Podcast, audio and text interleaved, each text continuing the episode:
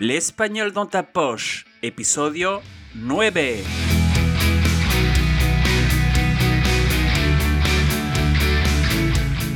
Hola, querido, querida oyente, bienvenido, bienvenida al Español dans ta poche, español en tu bolsillo, de Profe de Flele, un podcast quincenal dirigido a estudiantes de español, especialmente a oyentes francófonos, a partir del nivel intermedio que quieren aprender y mejorar su español.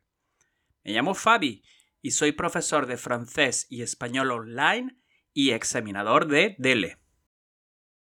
¿Conoces Barcelona? Hoy vamos a hacer una excursión por el centro de Barcelona.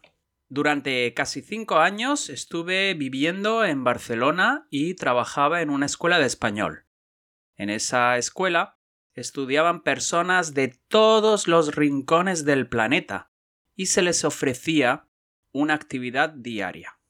En muchas ocasiones yo tenía que hacer de guía lingüístico por la ciudad, es decir, Llevaba a un grupo de estudiantes por diferentes lugares de la ciudad y les explicaba la historia, las curiosidades y les enseñaba el vocabulario de diferentes monumentos o lugares que visitábamos.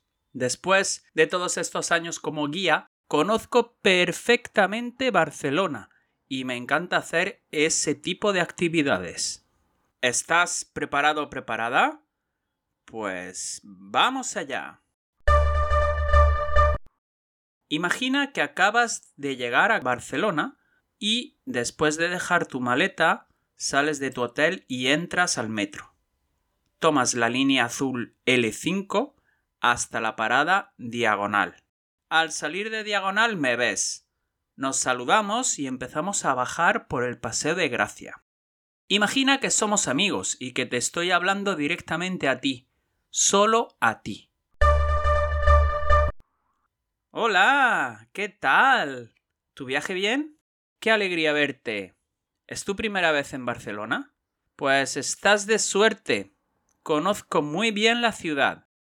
Abre bien los ojos y escucha todo lo que te cuento. Vamos bajando por el Paseo de Gracia, por la acera derecha. Trottoir en francés. Mira, fíjate en las baldosas de la acera. Carrelage trottoir en francés. ¿Qué figuras ves? Exacto. Una caracola. Coquillage en francés. Con forma de espiral. Una estrella de mar y algas. Estas baldosas hexagonales fueron diseñadas por Gaudí a principios del siglo XX. Son preciosas, ¿verdad? Vamos a seguir un poco más abajo. Mira a tu izquierda, en la otra acera, ¿Ves ese edificio? Immeuble en francés. Tan bonito. Es la Casa Milá. Esta casa fue diseñada por Gaudí también y fue construida entre 1906 y 1910. Es un edificio modernista y pertenece a la etapa naturalista de Gaudí. Gaudí utiliza elementos de la naturaleza para crear sus diseños. A esta casa la llaman la pedrera, porque está hecha de piedra. ¿Ves la fachada? Façade en francés. La fachada no es recta, sino ondulada. Parecen también las olas del mar. ¿Ves los balcones? ¿Qué figuras puedes ver? Exacto. Parecen algas, pero también hay algunas máscaras y palomas escondidas. Las barandillas son de hierro forjado a mano. Les balustrades sont en fer forgé. ¿Nos sacamos una foto en la puerta? Mira, mira, ven. Vamos a seguir bajando un poco más. El edificio que ves allí es la Casa Bayot. Vamos a cruzar la calle. Traverser la rue en francés. Sí, tienes razón, es preciosa para mí es la más bonita de la manzana de la discordia. Una manzana, aparte de ser una fruta, es también un grupo de bloques de pisos y casas rodeados por cuatro calles. A esta manzana la llaman la manzana de la discordia porque es difícil elegir cuál es el edificio más bonito. La Casa Bayó, la Casa Mayer o la Casa de Leó y Morera. La Casa Bayó es la más conocida del Paseo de Gracia. Es también de Gaudí y fue construida entre 1904 y 1906. Fue una renovación del edificio del propietario Josep Bajó. Gaudí tuvo plena libertad para renovar el edificio. Fue una renovación íntegra, en donde solamente se conservó la estructura. Como ves, la fachada es muy colorida. Hay mosaicos de colores. Este edificio tiene mucha simbología, ya que es una interpretación de la leyenda de San Jorge y el dragón. San Jorge, San Jordi en catalán, es el patrón de Cataluña, y cuenta la leyenda que mató a un dragón con su lanza. Mira las ventanas, la estructura que tienen son como los huesos del dragón. Mira allí, fíjate en los balcones, son cráneos rotos. Y por último, mira al tejado. Está formado por tejas de colores, tuiles en francés. Estas tejas simulan las escamas del dragón, les écailles du dragon en francés. ¿Ves que hay algunas tejas rojas? Pues es la sangre del dragón. Y esa torre que ves con una cruz es la lanza de San Jorge. El interior es muy bonito también, pero no podemos entrar sin haber comprado la entrada varios días antes por internet. Mira la casa de al lado. Es la casa Amayer. Hay una tienda de chocolate a pie de calle. Sí, tienes razón, parece una casa del norte de Europa. Podría ser de Holanda, Bélgica o Alemania. Es modernista también y su arquitecto es Puig y Cadafalque.